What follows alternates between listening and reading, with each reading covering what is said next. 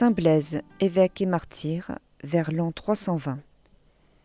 Blaise fut l'un des saints autrefois les plus populaires et les plus célèbres par l'efficacité de leur intercession. D'abord très habile médecin et en même temps très vertueux chrétien, il devint évêque de Sébaste en Arménie par le choix du peuple qui l'entourait d'une grande estime. Mais Blaise, inspiré de Dieu, quitta bientôt son siège épiscopal pour s'enfuir sur une montagne solitaire. Il y avait pour compagnie les bêtes fauves qui venaient chaque jour visiter et caresser l'homme de Dieu et recevoir avec sa bénédiction la guérison de leurs maux. Il fut rencontré en son désert par des païens qui, surpris de trouver un homme familièrement entouré de lions, de tigres, de loups et d'ours, allèrent raconter cette nouvelle au gouverneur. Blaise saisi peu de temps après comme chrétien, exprima sa joie profonde à la pensée de souffrir pour Jésus-Christ. Arrivé devant le gouverneur, Insensé, lui dit-il, penses-tu me séparer de Dieu par tes tourments? Non. Non, le Seigneur est avec moi. C'est lui qui me fortifie. Les bourreaux le frappèrent à coups de verge et le jetèrent en prison. Quelques jours après, est rappelé au tribunal. Choisis, Blaise, lui dit le juge, choisis entre deux partis. Ou bien, adore nos dieux, et alors tu seras notre ami. Ou bien, si tu refuses, tu seras livré au supplice, et tu périras d'une mort cruelle. Ces statues que tu adores, reprend l'évêque, ne sont pas des dieux, mais les organes du démon. Je ne puis donc les adorer. Le tyran, le voyant inflexible, ordonna de l'attacher à un chevalet.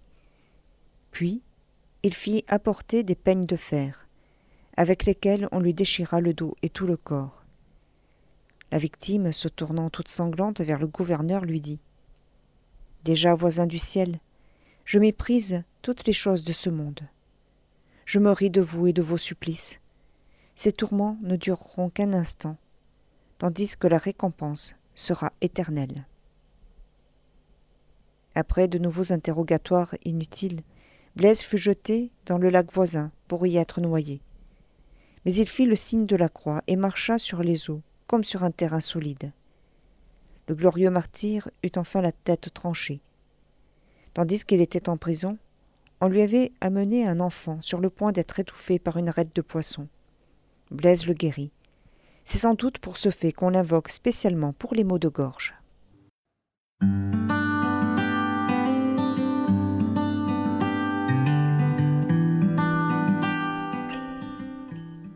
À Jérusalem, commémoraison des saints Siméon et Anne, l'un vieillard juste et religieux, l'autre veuve et prophétesse.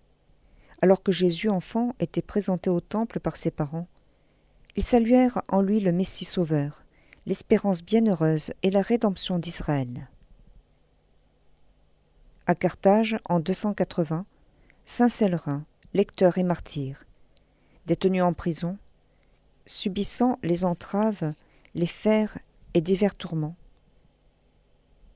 il fut un confesseur invincible du Christ, frayant aux autres le chemin de la victoire et suivant les traces de son aïeul Célerine, couronné déjà du martyr de Laurent, son oncle paternel, et d'Ignace, son oncle maternel, qui autrefois furent dans les camps de l'armée, puis devenus vrais soldats de Dieu, méritèrent par leur glorieuse passion les palmes et les couronnes du Seigneur.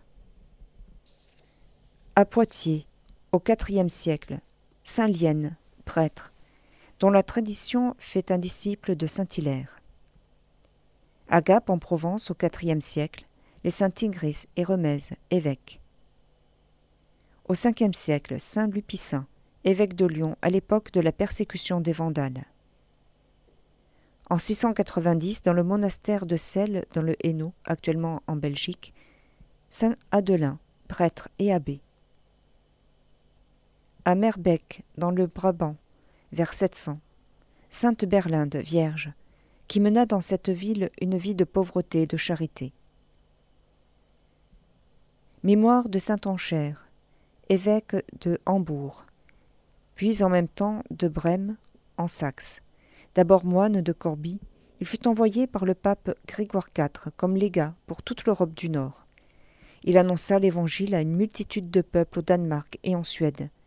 Il y établit l'Église du Christ. Malgré bien des difficultés qu'il surmonta de grand cœur, jusqu'à ce que, épuisé par ses travaux, il trouve le repos à Brême en 865. Au monastère cistercien de Froimont, dans le Beauvaisis, commémoraison du bienheureux Élinan, moine. Jadis célèbre Citared dans les cours princières, il choisit ensuite la vie humble et cachée du cloître et mourut vers 1237. À Londres, en 1578, le bienheureux Jean Nelson, prêtre de la Compagnie de Jésus, est martyr, parce qu'il refusait de prêter le serment de suprématie de la reine Élisabeth Ier dans le domaine religieux il fut condamné à mort et à Tyburn. À Lyon, en 1837, Sainte Claudine Thévenet, Marie de Saint Ignace, vierge. Poussée par la charité et animée d'un grand cœur, elle fonda la congrégation des Sœurs de Jésus et Marie pour la formation chrétienne des jeunes, surtout des pauvres. À Bourg-Saint-Andéol, dans le Vivarais, en 1838, la bienheureuse Marianne Rivier, vierge. À l'époque de la Révolution française, qui avait supprimé tous les ordres religieux et congrégations, elle n'hésita pas à fonder la congrégation des Sœurs de la Présentation de Marie, pour instruire dans la foi le peuple chrétien. La bienheureuse Joséphine Nicoli, fille de la Charité, en Sardaigne. Giuseppina Nicoli, née le 18 novembre 1863, cinquième de dix enfants, à Casatisma, Pavie. Sa famille est aisée. Son père, Carlo, est magistrat. Sa mère, fille d'avocat. Depuis son entrée, en 1884, chez les filles de Saint-Vincent de Paul, la charité a été la règle de toute sa vie. Dans un profond cheminement d'humilité, elle a vécu au quotidien cette affirmation du fondateur. Vous servez Jésus-Christ en la personne des pauvres. Ô mes filles, que cela est vrai. Elle monta au ciel à 61 ans, le 31 décembre 1924.